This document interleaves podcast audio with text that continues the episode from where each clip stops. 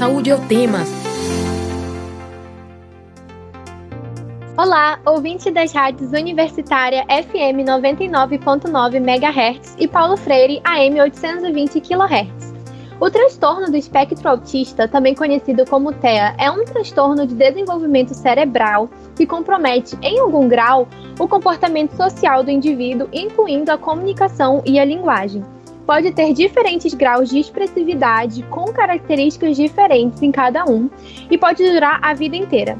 Em muitos casos, a fonoterapia vai ser necessária para reduzir os impactos na audição e na fala e ampliar a independência cognitiva e funcional da pessoa autista. No Saúde é o tema de hoje, vamos falar sobre a aliança entre autismo e a fonoterapia.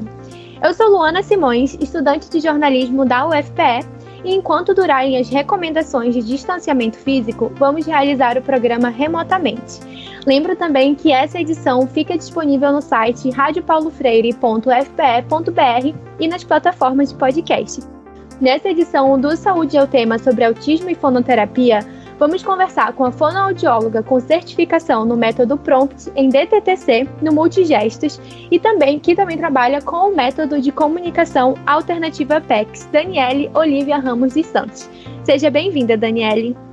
Obrigada pelo convite, né? É um prazer estar aqui falando um pouco do, do autismo, da nossa prática. Muito obrigada. Também convidamos para a conversa a fonoaudióloga mestranda em intervenção psicológica no desenvolvimento e educação, também especialista em análise aplicada do comportamento, Alessandra Sales da Silva. Seja bem-vinda, Alessandra. Obrigada, Luana. Também agradeço o convite, né? A gente está aí no mês de abril, que é o mês da conscientização do autismo, então é um tema super importante para a gente estar tá falando sempre. Com certeza. Então, vamos começar a nossa rodada de perguntas. Primeiramente, Alessandra, quais os sintomas que os pais podem identificar em crianças com autismo e em que fase geralmente aparecem essas primeiras manifestações, principalmente envolvendo a parte da fala, né, da comunicação?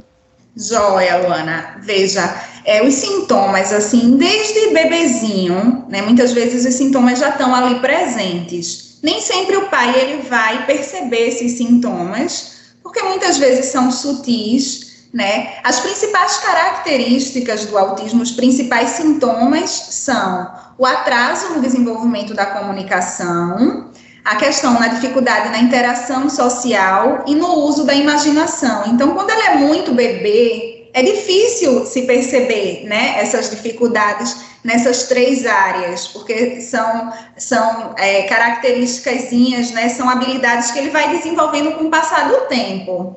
Mas muitas vezes o bebezinho já se observa é, como sendo um bebê que quando a gente coloca ele no colo, ele não se acalenta tão facilmente. Ele pode ser aquele bebê que chora muito e aquele choro sem, às vezes o bebê ele chora porque está com fome, porque está sujinho, né? Pode ser aquele choro meio sem função, aquele bebê muito irritadinho. Aquele bebê que você brinca, que você chama ele pelo nome e ele olha para o outro lado, ele não tem muito essa troca, né? O bebezinho, desde muito cedo, quando a mamãe está amamentando, ele faz um contato ocular com a mãe, ele fica olhando no olho, ele tem essa troca. Ele ainda não fala, mas ele troca muito através do contato ocular. E o bebê com autismo, ele pode não apresentar isso também, né? E aí, com o passar do tempo, pode vir esse atraso no desenvolvimento da fala, né? Por volta de um aninho, a criança ela já fala algumas palavrinhas e no autismo ele pode não falar, né? A dificuldade de interagir com outras crianças, alguns movimentos repetitivos de balançar as mãozinhas, né? O tronco para frente e para trás, são movimentos repetitivos sem uma função sabe? Porque às vezes ele está ali repetindo, mas é brincando com alguma coisa, é um movimento repetitivo sem função. Isso por volta de um aninho a gente já vai observando, sabe? É, essa dificuldade nessa imaginação durante a brincadeira. Então, a criança ela pega o carrinho e ela usa de forma funcional, na medida que ela vai crescendo, essa brincadeira ela vai ficando mais funcional, ele vai criando uma historinha ali na brincadeira, né? A criança com autismo ela pode simplesmente não fazer uso desses brinquedos. Né? A criança, ela desde muito cedo, mesmo que não fale, mas ela troca muito. Quem acompanha, né? Quem já acompanhou criança com desenvolvimento norm, dentro da normalidade aí, ela, você brinca com ela, ela fica acompanhando. Às vezes você entra no elevador e tem uma criança, ela fica olhando para o olho do outro, ela fica tentando trocar. No indivíduo com autismo, isso pode não acontecer. Mas tudo isso, né, eu falei, pode. Também pode ser que a criança apresente alguma dessas características e não se feche um quadro de autismo. E também pode acontecer de ele ter autismo, mas algumas dessas características ele não apresentar. Ele manter contato ocular, mas ter outras dificuldades que se fechou um quadro de autismo. É importante, assim, a família estar tá atenta, né, se apresenta um desses sinais, dificuldade de interação, é, às vezes questão de aceitar na, na fasezinha que a criança vai fazer aquela transição alimentar, aceitar novos alimentos, tem muita dificuldade, tá atento a esses sinais, né, e buscar realmente um especialista se perceber algum desses sintomas sabe? Realmente. Então, foi falado que algumas pessoas autistas podem ter essa dificuldade de comunicação. Mas, Daniele, como o desenvolvimento do cérebro afeta a fala da pessoa? Qual é a relação da pessoa autista com esses casos de dificuldade de se comunicar?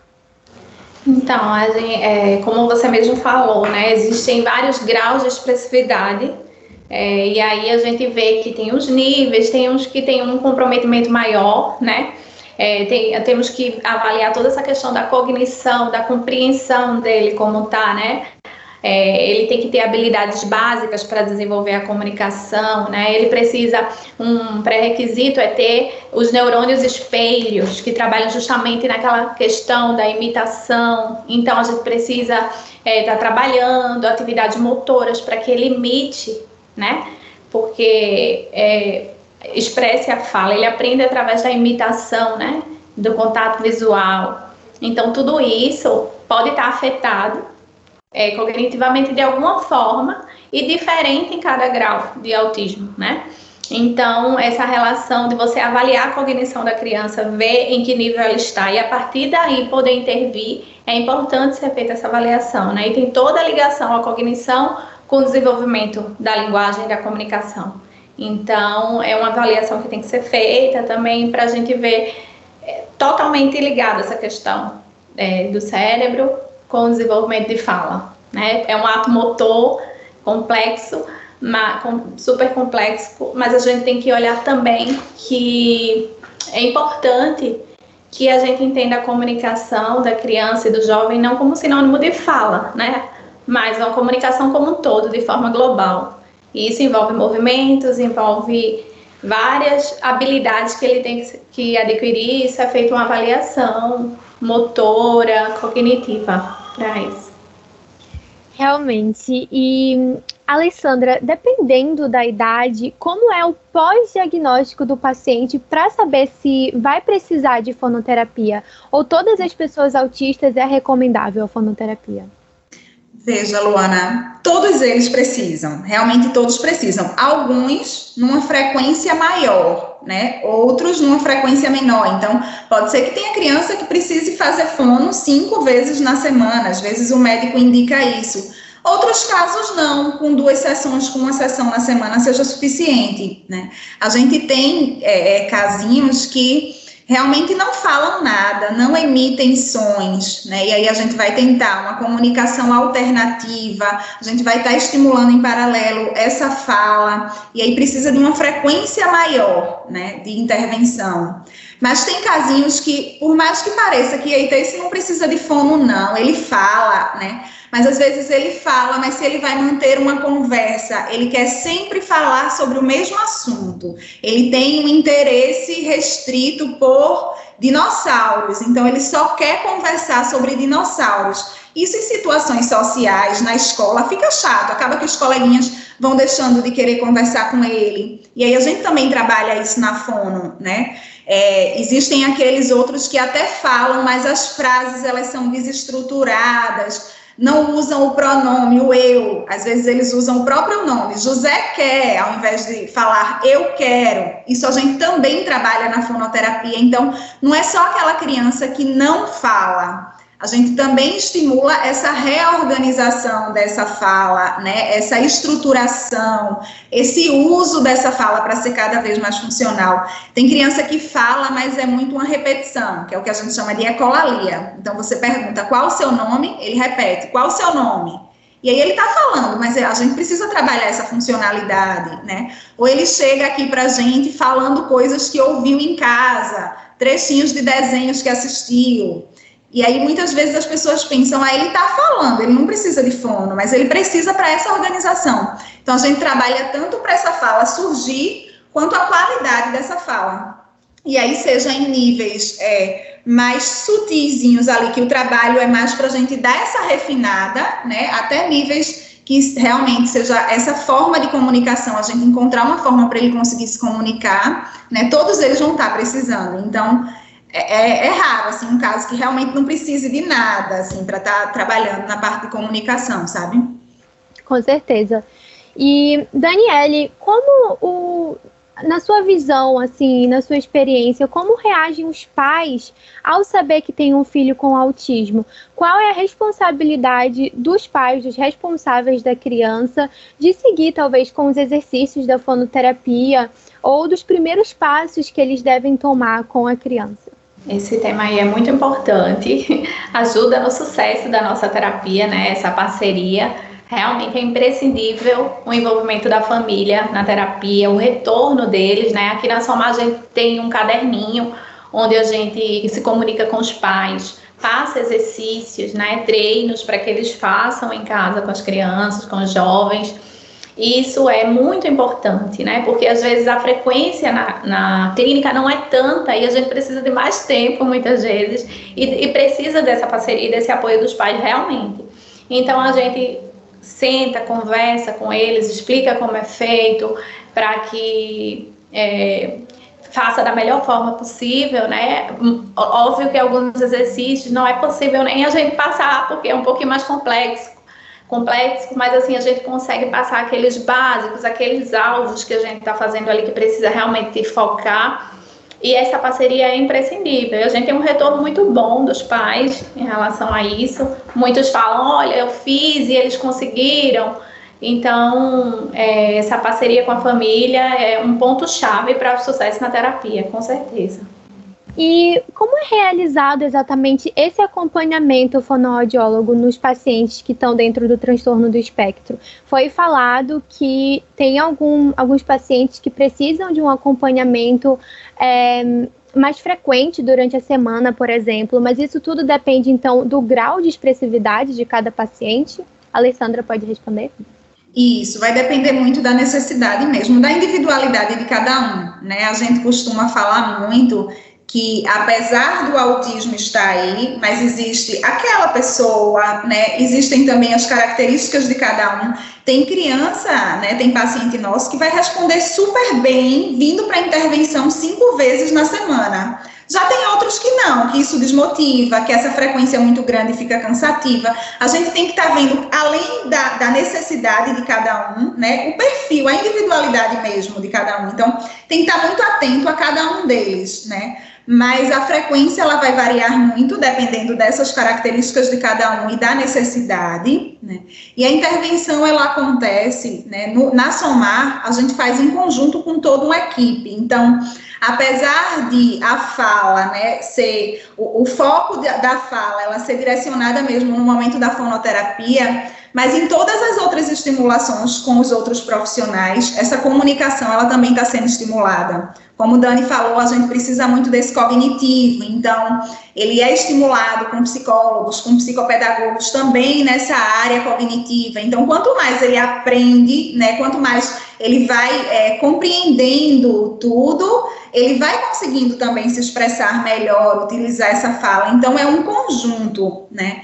E aí, as sessões de fonoterapia, elas acontecem na grande maioria individualmente, né? Às vezes a gente junta duplinhas para trabalhar algumas características ali necessárias para alguns, né? Quando é jovenzinho, a parte de diálogo, mas normalmente individualmente, e cada um deles ele vai ter o seu currículo individual, os seus programas, as habilidades que precisam ser trabalhadas naquele caso, independente do autismo, né? Mas a gente vai estar tá vendo, esse aqui ele precisa, gente, o foco maior vai ser nessa fala, iniciar a fala, ampliar vocabulário. Então, ele tem programas direcionados para isso. Aquele outro, né, já é essa, essa parte da interação social, de usar a fala num contexto social. Então, tem programas já mais voltados para isso. Depende muito da individualidade de cada um.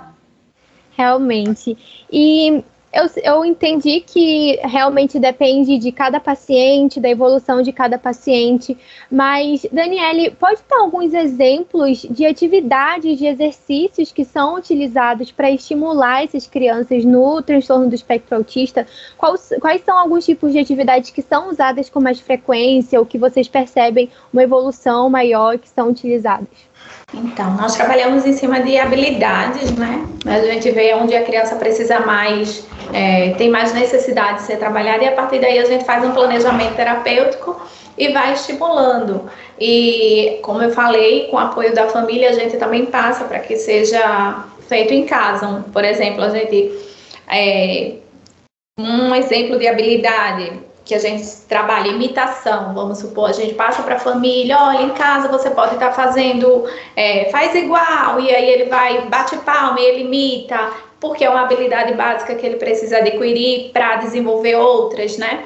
Então, a gente passa, a gente faz aqui, a gente conversa com os outros terapeutas e, e como a Alessandra falou, é articulado, né? Um, um trabalho multidisciplinar, então todo mundo acaba que trabalha as mesmas habilidades em vários espaços e é ótimo para que ele generalize também.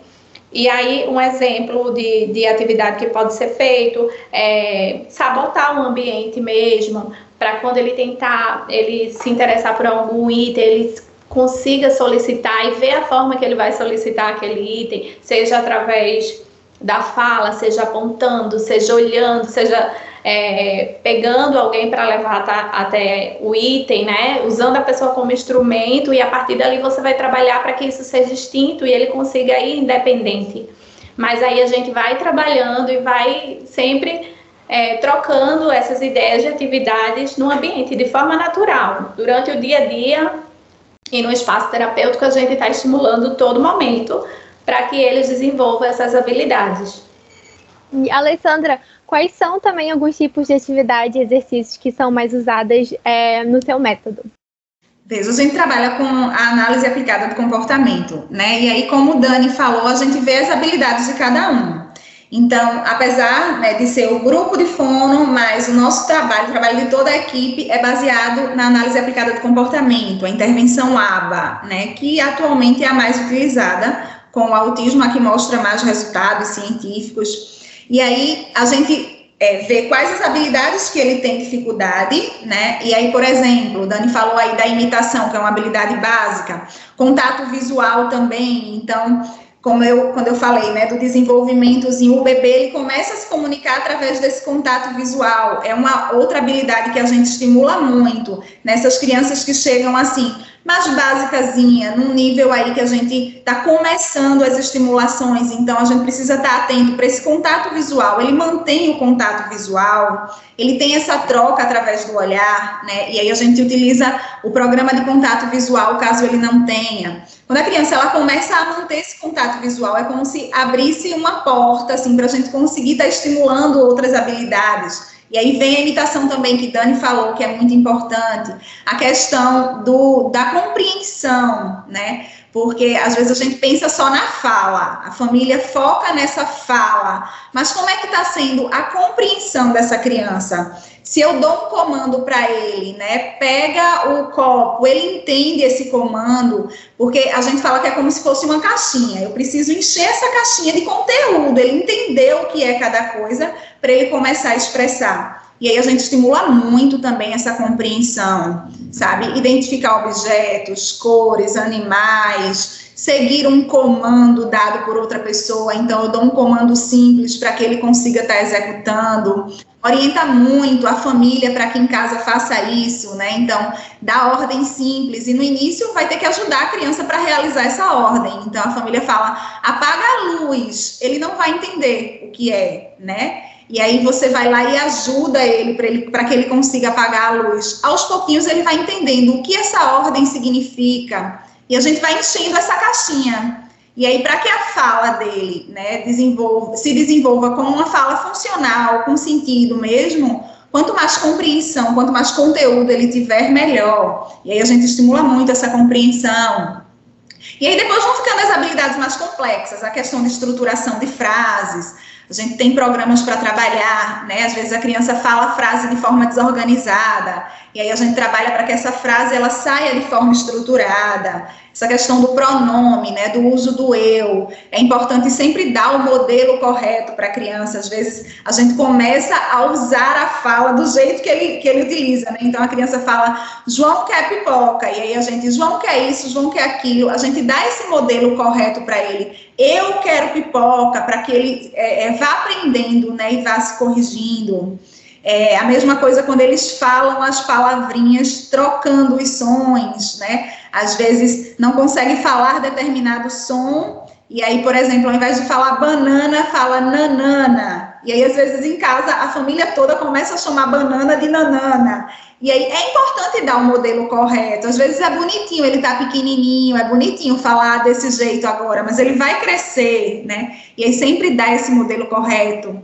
Então, assim, vai desde habilidades bem básicas, né, até questões mais complexas mesmo, estimular uma conversa com ele. A criança largou da escola, a família perguntar como é que foi hoje lá, o que é que você fez, o que é que você lançou. Claro que vai sentindo o nível de cada criança, né? E esses estímulos eles vão sendo apresentados de acordo com cada nível. Também, se a criança ainda não fala e eu já vou estimular a estruturação de frases, eu estou pulando degraus aí, né? A gente vai aos pouquinhos, sabe? Sentindo cada uma.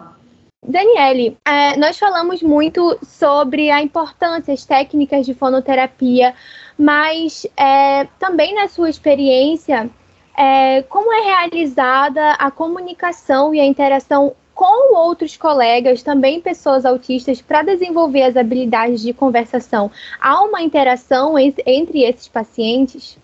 Sim, é, nós temos espaços em que eles Aqui na Samar, por exemplo, nós temos alguns jovens na mesma faixa etária, né? E eles lançam juntos, interagem, tem alguns momentos em que eles estão sempre em contato, justamente para incentivar essa interação entre eles, né?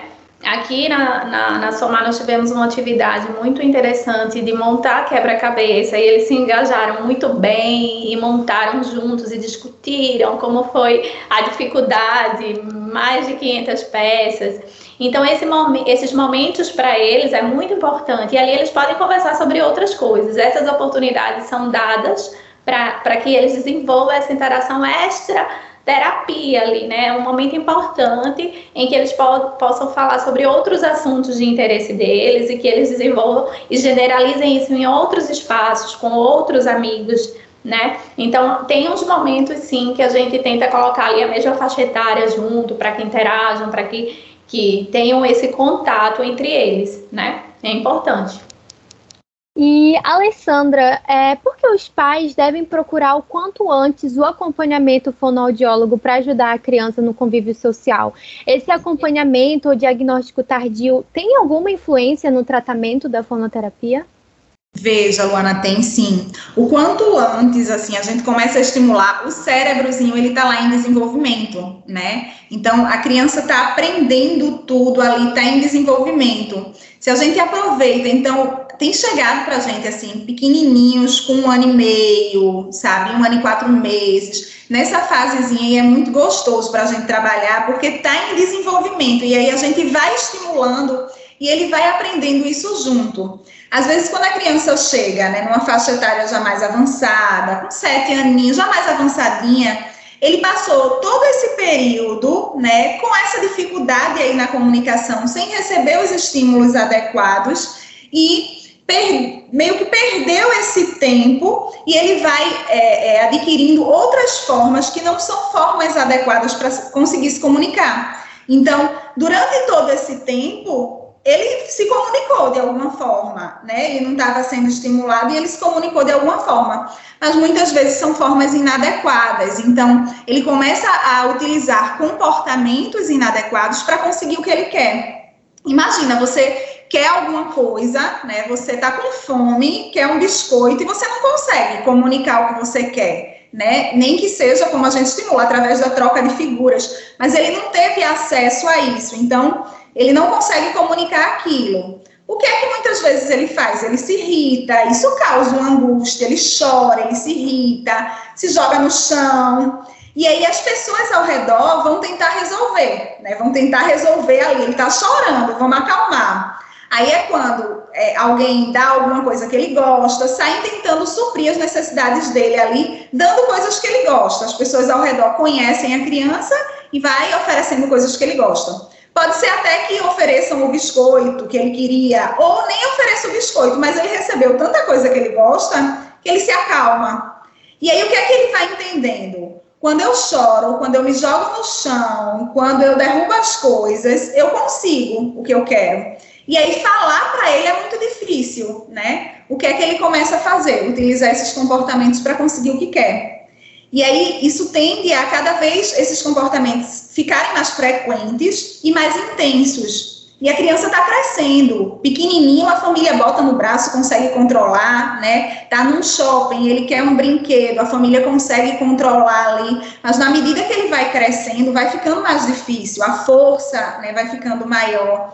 Então, quanto antes a gente chega com intervenção, mesmo que a fala seja muito difícil, mas ele consegue se comunicar através do PEX, né, que é a comunicação alternativa, através de uma comunicação alternativa, da troca de figuras, a gente vai conseguindo, é, é, essa criança vai conseguindo ser compreendida, né, que é muito importante. Ele consegue expressar as necessidades dele. E aí ele vai tendo um desenvolvimento, isso vai afetando todas as outras áreas, a parte do comportamento, a aprendizagem, porque até na própria escola ele consegue ficar mais tranquilo, consegue ser compreendido, consegue ir aprendendo, né? A interação social também vai, vai afetando muito nessa interação, porque uma criança mais tranquila, a gente consegue que ela tenha interação com outras, mas se é uma criança que chora, que bate, as outras crianças têm dificuldade também de aceitar, de estarem interagindo, né? Então, assim, fundamental, né? A família percebeu, mesmo que, assim, não tenha um diagnóstico ainda de autismo, mas percebe que a criança, ela precisa de uma intervenção, né?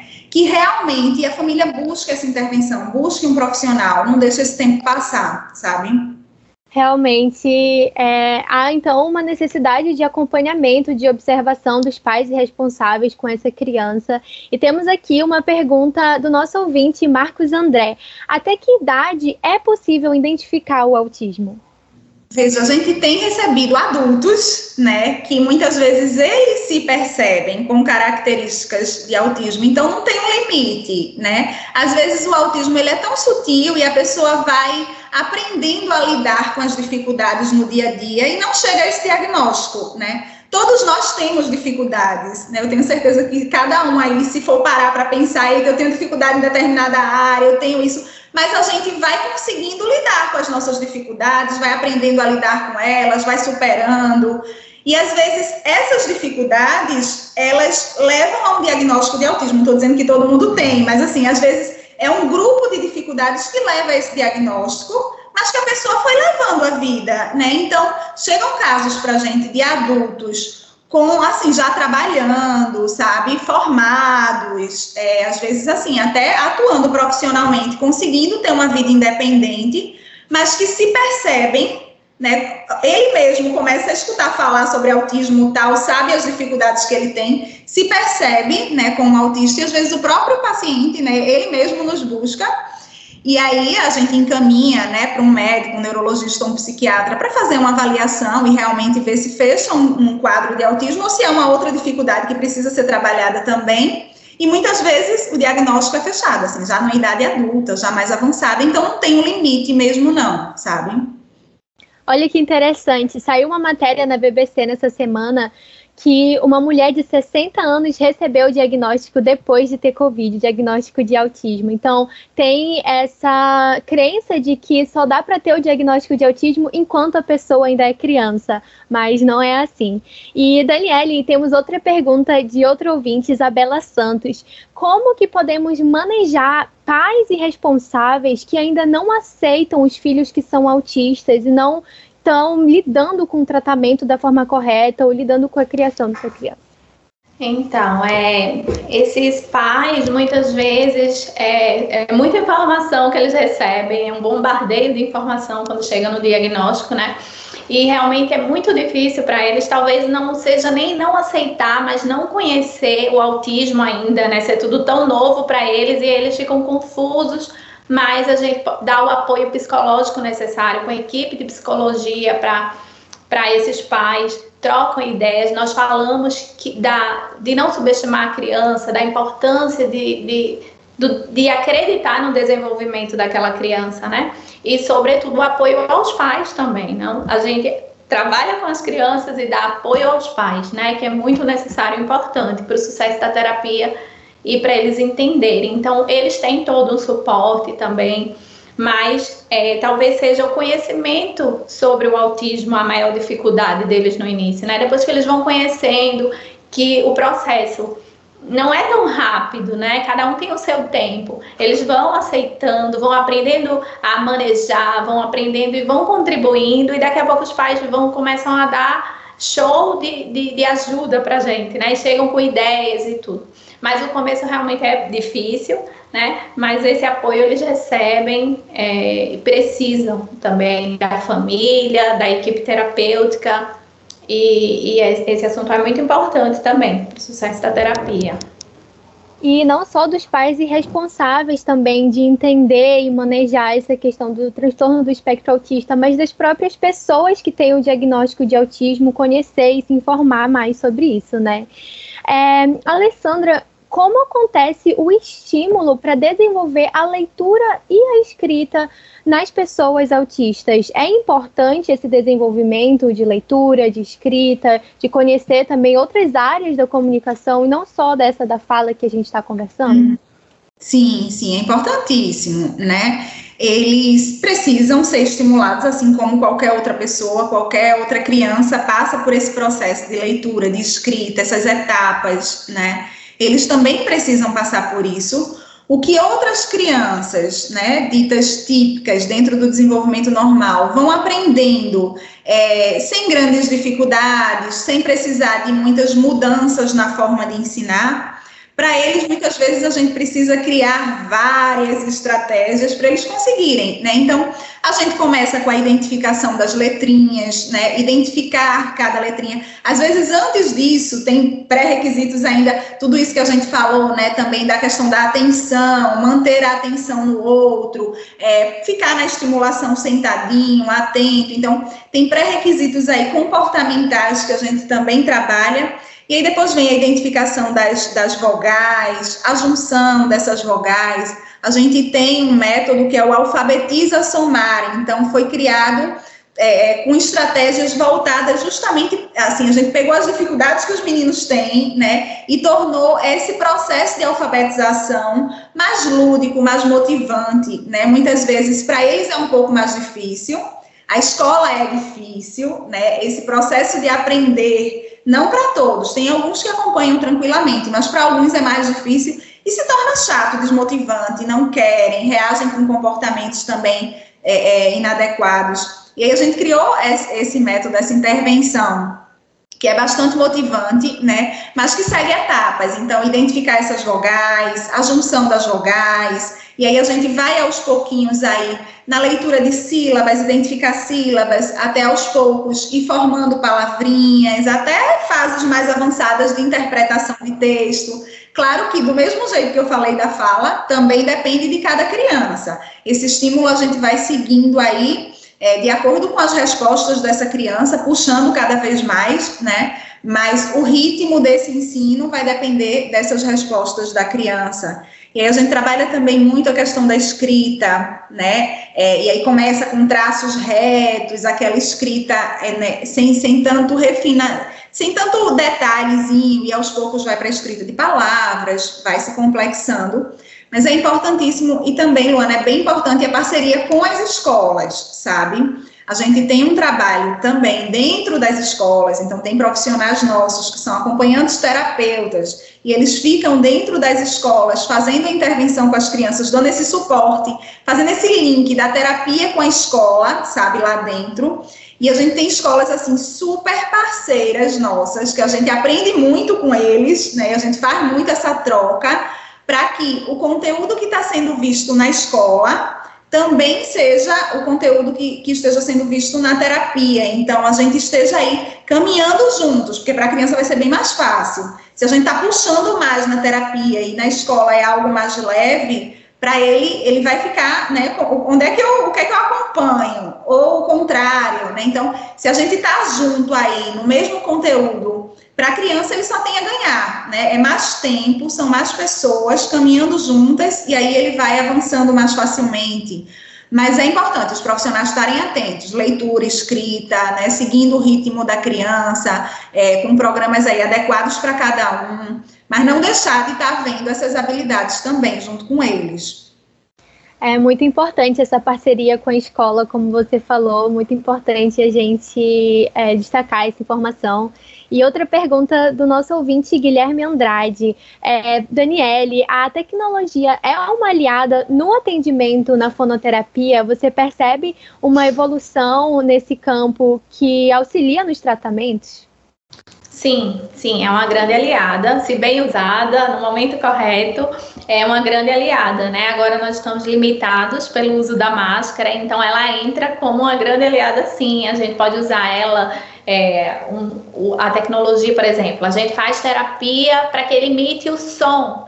Então ele vai aprender, vai imitar a nossa motricidade oral, né? A forma que a gente está falando ali, como é que tá a boca dessa terapeuta naquela hora, ele não está vendo. E aí a gente vai e pode usar a tecnologia, sim. A gente faz a gravação do vídeo e ele faz a imitação e ali com várias pistas multissensoriais, né? Auditiva, visual, ele vai e consegue fazer essa imitação, né? Através das gravações. Aí tem vídeos, tem aplicativos que podemos usar na terapia, sim. A fonoaudiologia é muito rica de material eh, em tecnologia e podemos fazer uso dela, sim, com grandes resultados.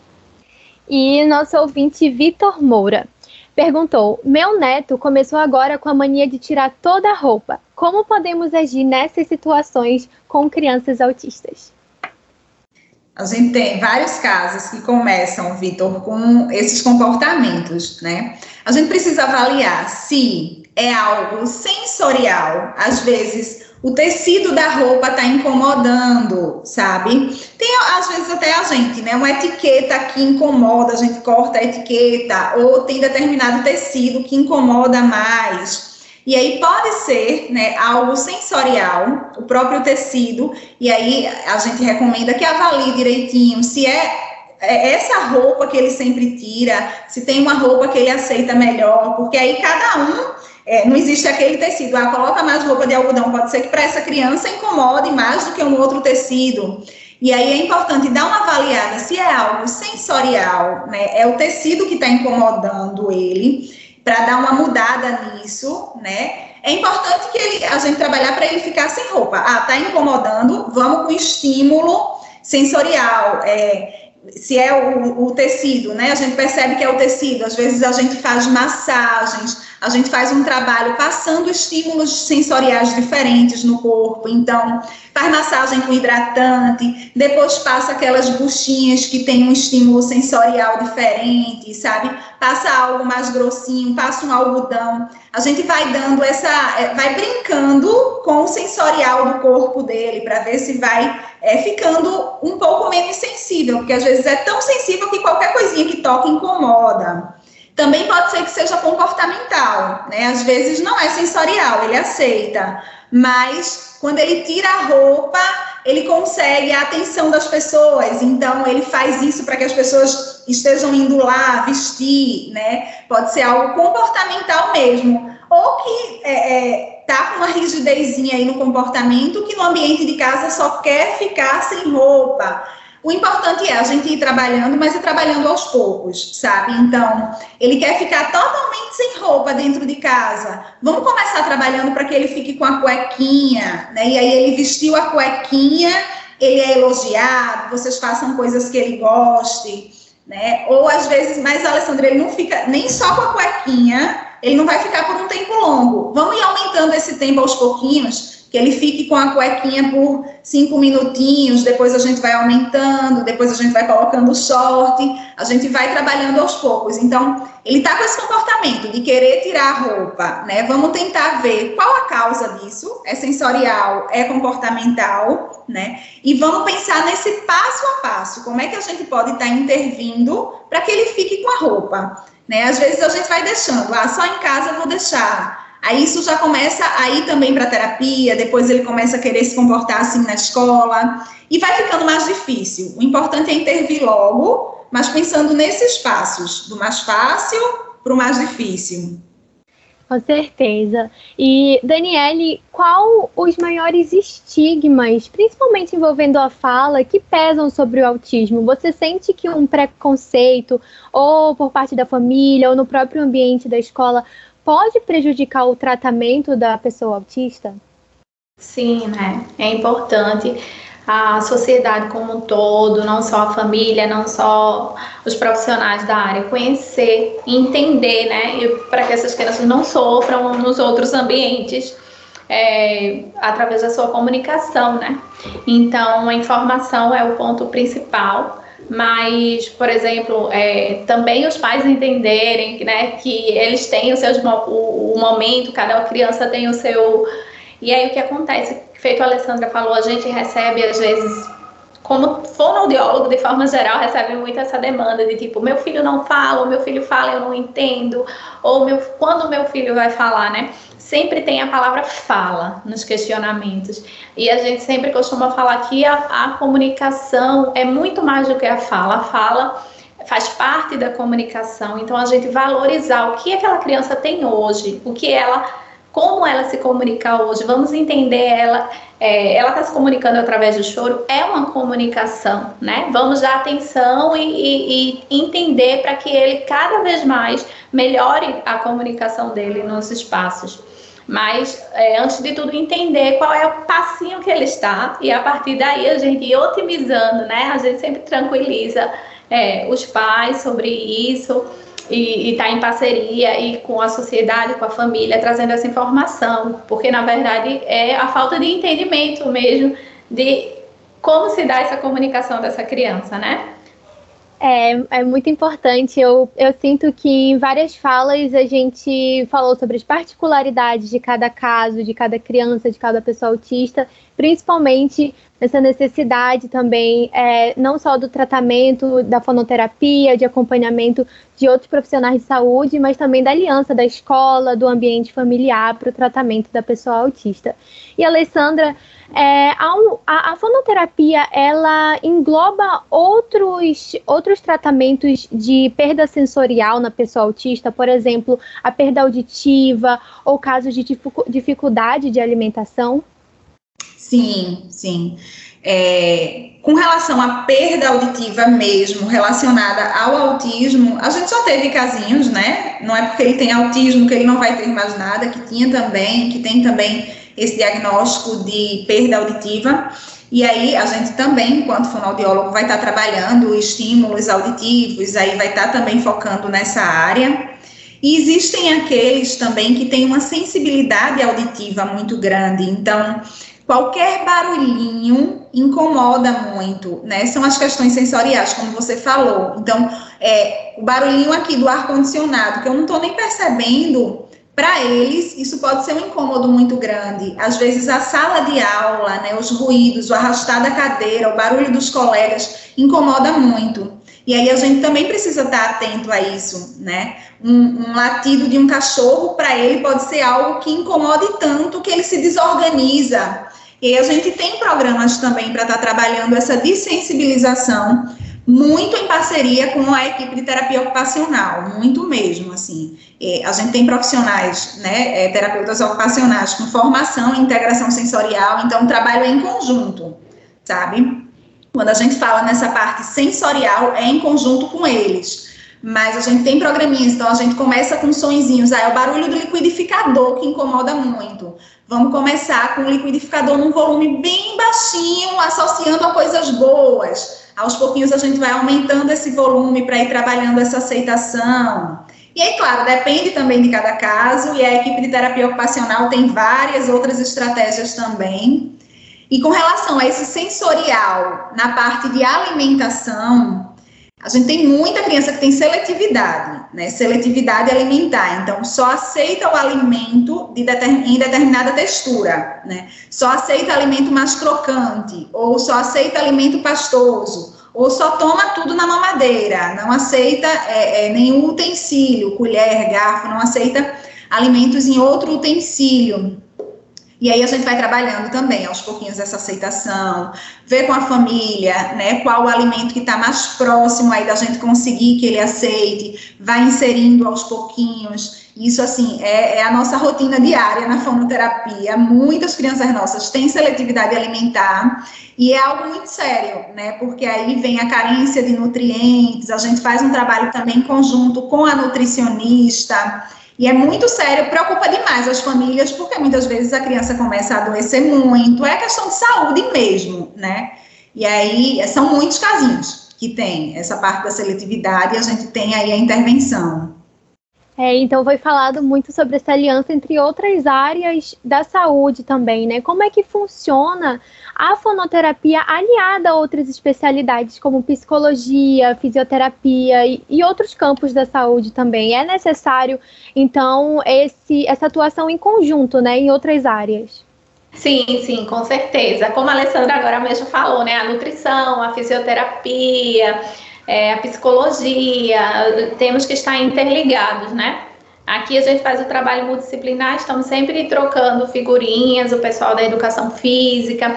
Às vezes a gente faz uma atividade que ele precisa de um pré-requisito motor ali mesmo para fazer, então eles trabalham motricidade fina, grossa, para que a gente não exija da criança algo que ela ainda não adquiriu lá na, na na terapia ocupacional, por exemplo, né? Então a gente tem essas informações do que ela já adquiriu em outras áreas para que seja estimulado na fonoterapia de forma coerente, com que ela possa dar resultado, né? Na, na nutrição, nas questões sensoriais, né? A gente também faz o trabalho de seletividade alimentar, mas a gente conversa muito com o pessoal de nutrição, porque a gente faz esse trabalho de é, ele permitir o alimento no ambiente, ele tolerar o alimento ali no ambiente, ele tocar, né? Ele cheirar cada passinho por vez. Mas antes disso é feita uma conversa com a família e nessa conversa a, nutri a nutricionista também está lá falando sobre as, a importância nutricional daquele alimento, né? Até para a escolha do alimento. É, é mais viável escolher esse alimento agora em termos nutricionais ou não, né? Então, essa informação quem traz é a nutrição e a gente está sempre conversando de forma mútua para que traga esse, um resultado cada vez melhor. E voltando com a parte da atuação importante dos pais e responsáveis, né? É, Vitor Moura, nosso ouvinte, que falou sobre o neto com a mania de tirar a roupa, falou que o filho dele, o pai da criança, tem uma certa dificuldade de conversar sobre esse assunto. Então, a gente percebe aí mesmo, né, às vezes, o fechamento desses responsáveis, que é necessário é, mais informação, é necessário paciente para ser paciente para lidar com o tratamento dessa criança autista. E Alessandra, você percebe uma particularidade em casos de autismo em meninas? Como é que funciona isso? A gente sabe que a incidência em autismo em meninas é um pouquinho menor, mas há uma particularidade, há certos sintomas que são mais frequentes em meninos do que em meninas ou vice-versa? Sim, é, existe né, esse percentual aí de que a cada quatro casos, três são meninos e um é menina. A gente vê muito isso na prática, né? A frequência é bem maior nos meninos. E uma característica que é, os estudos mostram, né, é que é mais comum a gente ter meninas com mais comprometimento. Não que toda menina que tenha autismo ela vai ter um comprometimento muito grande, ela vai ter um nível de suporte aí muito grande, mas se eu tenho 10 meninos e 10 meninas com autismo, é mais fácil encontrar um maior comprometimento nesse grupo das 10 meninas sabe? E aí o desenvolvimento da fala, muitas vezes, nelas é mais difícil. Mas assim, a gente também tem casos de meninas super leves, né, que é, a gente consegue aí ter respostas muito rápidas, sabe? Mas de uma forma geral, o comprometimento é maior nas meninas. E tivemos uma conversa muito valiosa sobre a aliança do autismo e fonoterapia. Infelizmente, estamos caminhando para o final do programa, mas antes de encerrarmos, eu gostaria de passar a palavra para cada uma de vocês fazer uma fala final. E começo com a fonoaudióloga com certificação no método Prompt em DTTC no Multigestos, que também trabalha com o método de comunicação alternativa PEX, Daniele Olivia Ramos dos Santos. Agradeço a oportunidade, né? A mensagem que eu deixo é que a gente sempre é, pense no melhor que a gente pode conseguir ali da criança, né? Sempre vibrando a cada conquista, que a gente está aqui para isso, né? Sempre motivando para que eles cada vez mais alcancem sempre a melhora da sua comunicação e agradeço essa conversa nessa manhã. Muito obrigada, Daniele. Nós que agradecemos a sua participação. E agora passo a palavra para a fonoaudióloga mestranda em intervenção psicológica no desenvolvimento e educação, também especialista em análise aplicada do comportamento, Alessandra Sales da Silva. Joia, Luana, eu também agradeço bastante o espaço nessa né, conversa tão importante, né, para várias pessoas aí estarem entendendo um pouquinho esse autismo, né? E, e deixo aberto aí o convite para todos que estiverem ouvindo, né, que quiserem conhecer o nosso espaço, tiver alguma dúvida, né, é um familiar que percebe alguma dificuldadezinha aí no seu filho, é, ah, não estou dizendo que o meu filho tem autismo, mas ele tem determinada dificuldade, quer conversar com um profissional, entre em contato com a gente, né? Nossa equipe é super disponível, assim, para esclarecer dúvidas, né? Acolher, marca um atendimento, né? Marca esse atendimento, conversa, traz tudo isso, né? Esvazia isso aí. Às vezes fica essa angústia, a gente fica com esse sentimento, essa preocupação. Vamos lá, busca um profissional, buscar ajuda. Buscar ajuda nunca é demais, assim, buscar um suporte, sabe? É, pode ser que o profissional diga não, isso faz parte do desenvolvimento mesmo e é assim, mas pode ser que precise iniciar uma intervenção e o melhor é a gente não ficar perdendo tempo, né? Deixando o tempo passar.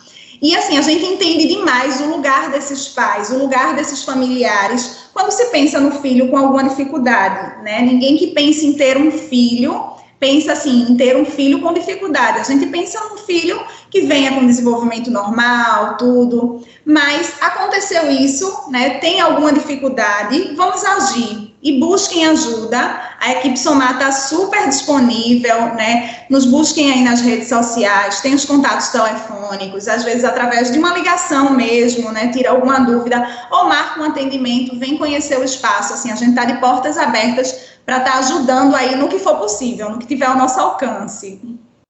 Realmente, que o programa de hoje também seja um convite para todo mundo se informar mais sobre o espectro autista, não só famílias que têm crianças ou que têm adultos dentro do espectro, mas todo mundo. Esse é um assunto muito importante para toda a sociedade que tenha mais conhecimento para quebrar todos os preconceitos.